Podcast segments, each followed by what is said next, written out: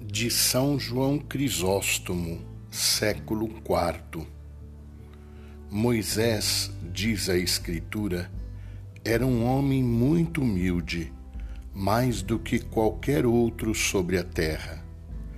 Esta qualidade podemos sem erro atribuí-la ao nosso Moisés, Jesus, porque é assistido pelo suavíssimo Espírito que lhe é intimamente consubstancial.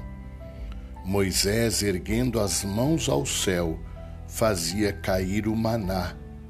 O nosso Moisés ergue as mãos ao céu e nos dá o alimento eterno.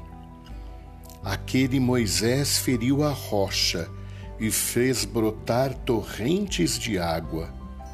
Este toca na mesa, a mesa espiritual, e faz jorrar as fontes do Espírito.